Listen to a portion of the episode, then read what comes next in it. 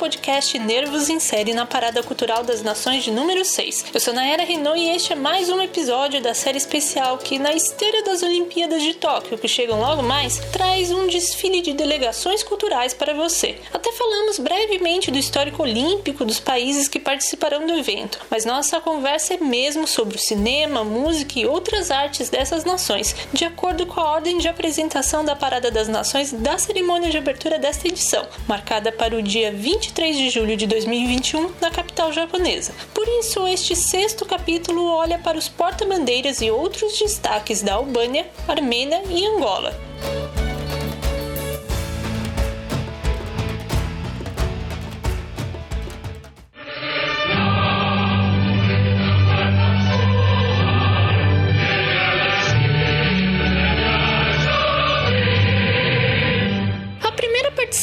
Albânia nas Olimpíadas aconteceu em 1972, mas o país europeu se ausentaria das próximas, aderindo a boicotes geopolíticos em alguns casos ou sem uma clara explicação nos outros, retornando aos Jogos somente em 1992. Mesmo estando presente em todas as edições desde então, a nação dos Balcãs não possui nenhuma medalha, fato raro no continente entre aqueles que não são microestados. Vamos ver se os atletas albaneses que geralmente competem na natação, no atletismo, no levantamento de peso, no tiro e na luta, conseguem reverter essa situação em 2021. O histórico de seu cinema nacional, ao menos, é mais antigo, com registros da chegada do cinematógrafo em 1897, dois anos depois de sua invenção pelos irmãos Lumière. Mas o território suscetível a invasões durante as guerras balcânicas e a ocupação italiana durante a Segunda Guerra Mundial, seguida pelas quatro décadas de ditadura de Enver Hoxha, não favorecia o crescimento da indústria no país. Ainda assim, em 1958, estreia Tana, filme de Krista Mramo, que é considerado o primeiro longa-metragem inteiramente produzido pela Albânia. Em 1996, Colonel Bunker recebeu o prêmio humanitário no Festival de Veneza e inaugura as inscrições da Albânia na disputa ao Oscar de melhor filme em língua estrangeira. Enquanto a segunda obra a ser escolhida,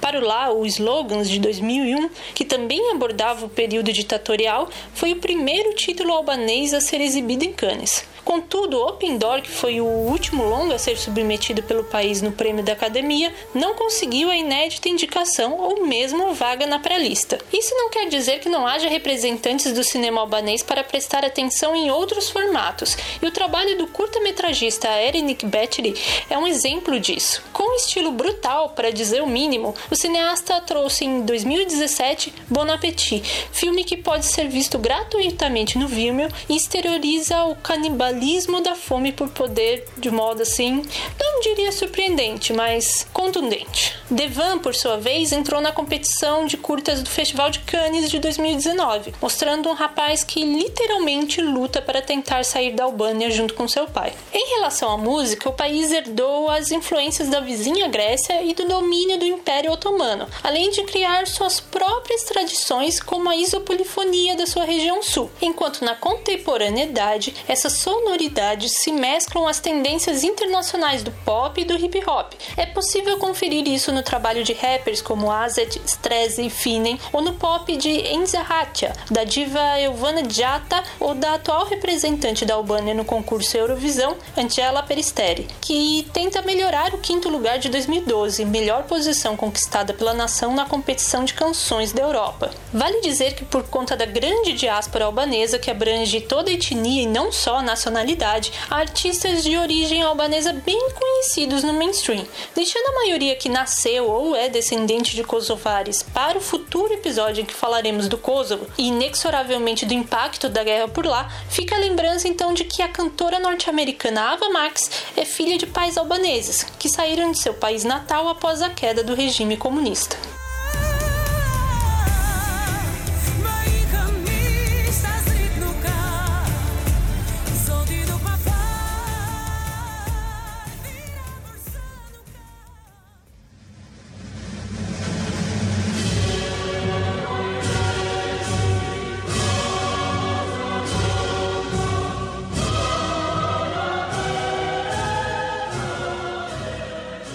de séculos sob o jugo de impérios alheios e posterior domínio da União Soviética, a Armênia restabelece sua independência em 1991, o que torna sua delegação jovem em termos de Olimpíadas. Depois de seus atletas competirem de 1952 a 1988 pela URSS e em 1992 pelo time unificado que reunia as ex-repúblicas soviéticas, o país desfila com a sua bandeira pela primeira vez em 1996. Em sua seis participações nos Jogos Olímpicos de Verão, os armênios acumularam 14 medalhas, sendo duas de ouro conquistadas na luta, o que lhe dá a 81ª colocação no ranking histórico. Voltando à influência soviética, ela pontua o nascimento e desenvolvimento da sétima arte naquela nação, seja com a instituição do Comitê Estatal Armênio de Cinema em 1923 e as primeiras obras realizadas naquela década, ou cineastas que desafiavam a estética do realismo socialista, como Sergei Parajanov e seu clássico A Cor da Romã de 1968. Contudo, a primeira inscrição de uma produção armênia no Oscar vai ocorrer apenas em 2001,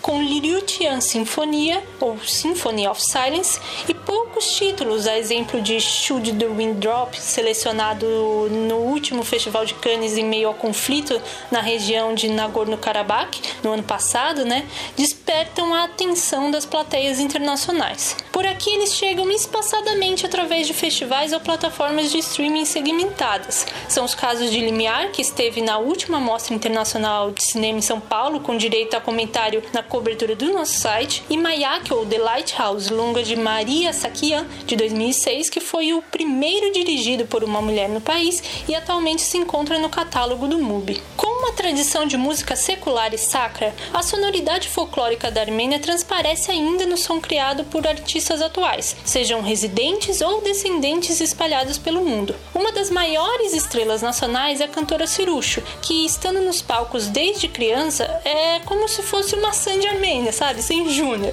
Aí ainda tem o mérito de ter conquistado a melhor colocação do país em um Eurovisão, um quarto lugar em 2008, repetido depois por Aran MP3 em 2014. E apesar dela investir em faixas em inglês recentemente, são aquelas que evocam a sonoridade folclórica que mais fazem sucesso. Ao mesmo tempo, a banda norte-americana System of a Down, formada por descendentes da diáspora armênia, intensificada durante o genocídio praticado pelo Império Otomano durante a Primeira Guerra Mundial, também faz questão de mostrar essas raízes em um metal alternativo que faz muito sucesso.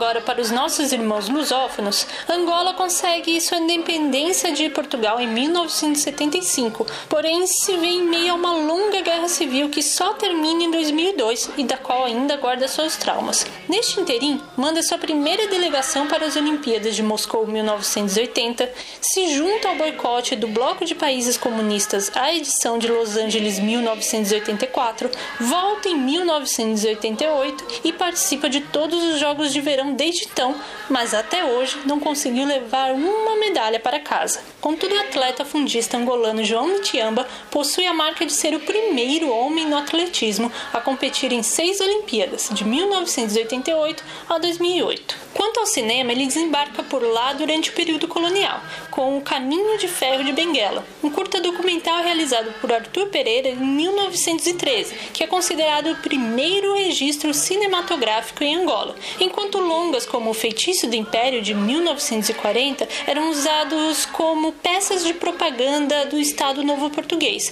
que sob o comando de Antônio Salazar exaltava as glórias do antigo império a fim de mantê-las. Quando a guerrilha a favor da independência do país se fortalece no final dos anos 1960, surgem as produções revolucionárias dirigidas pela francesa Sarah Maldoror, o curta Monangambi de 1968 e o longa Sambizanga de 1972. Durante a Guerra Civil, Rui Duarte Carvalho é um dos poucos cineastas de vulto nacional, enquanto logo após o conflito surgem os nomes de Maria João Ganga e Zezé Gamboa, este responsável pelo premiado O Herói de 2004 2004 e O Grande Quilap de 2011, que é protagonizado pelo brasileiro Lázaro Ramos. Se a indústria cinematográfica angolana não consegue tomar forma e ainda não escreveu nenhuma obra na disputa do Oscar de melhor filme internacional, isso não quer dizer que falte inventividade em um dos seus mais recentes exemplares, o longa de Fradique, o chamado Ar Condicionado. Exibido em um festival internacional online no ano passado, a produção de 2020 está disponível gratuitamente na plataforma de streaming brasileira Filme Filme, onde você pode conferir a inusitada história de dois trabalhadores que precisam obedecer à ordem do patrão em meio a um estranho fenômeno da queda de aparelhos de ar-condicionado que matam diversas pessoas no país. Uma premissa de teor fantástico que serve aos comentários sociais sobre as mazelas não superadas da guerra, o conflito de classes e a situação habitacional em uma Angola que tenta encontrar sua própria identidade. O público daqui também pode conferir o filme de ação Santana, que apesar de ter estreado por lá com o título Dia Santana em 2015, foi relançado com um novo nome ao chegar à Netflix em 2020. Sendo que antes tivemos a oportunidade de assistir a telenovela Windeck, Todos os Tons de Angola, que após ser indicada ao Emmy Internacional, foi exibida pela TV Brasil em 2014 e reprisada a partir do ano seguinte. Aliás, a atração concorreu ao prêmio em 2013, junto com as novelas brasileiras Lado a Lado, que levou a estatueta, aliás, e Avenida Brasil, sucesso estrondoso que ajudou a popularizar o kuduro, ritmo musical originalmente angolano aqui pelas terras tupiniquins. O gênero criado por Tony Amado, pelo menos é o que o mesmo afirma, né, tem como destaque atual a cantora Titica, que já se apresentou no Rock in Rio 2017 ao lado da banda brasileira Baiana Sister e teve Pablo Vittar gravando um remix de seu single Come Baza. Hoje em dia, no entanto, o kuduro só perde para outra prata da casa que ganhou o mundo, a Kizomba, que por vezes mesclada com pop e o R&B, faz grande sucesso na voz de Anselmo Ralph, C4 Pedro, Ana Joyce e Paulo Flores. Outros nomes de diversas vertentes da música angolana de agora e outrora são o rapper Big Nelo, a cantora Aline Frazão, o do Chobari, os cantores Valdemar, Bastos e Bonga, entre outros tantos que provavelmente deixei passar, mas você pode lembrar das suas dicas culturais deste e dos outros países citados nos comentários comentários deste podcast, tá? Seja no site ou nas redes sociais, combinado?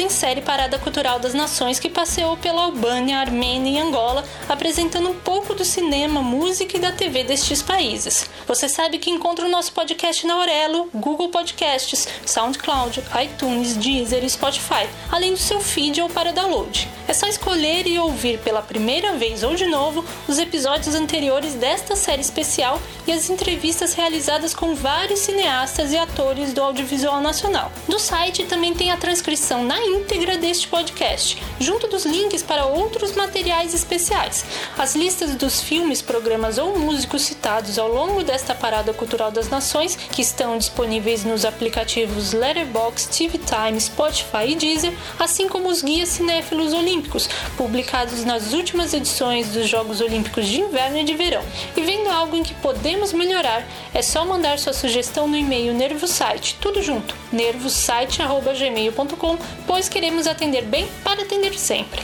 Finaliza adiantando que iremos desbravar Antigo e Barbuda, Andorra e Iêmen no próximo capítulo, ok? Fale Mindarit, Shinor Hakalunho ou simplesmente obrigada pela sua audiência.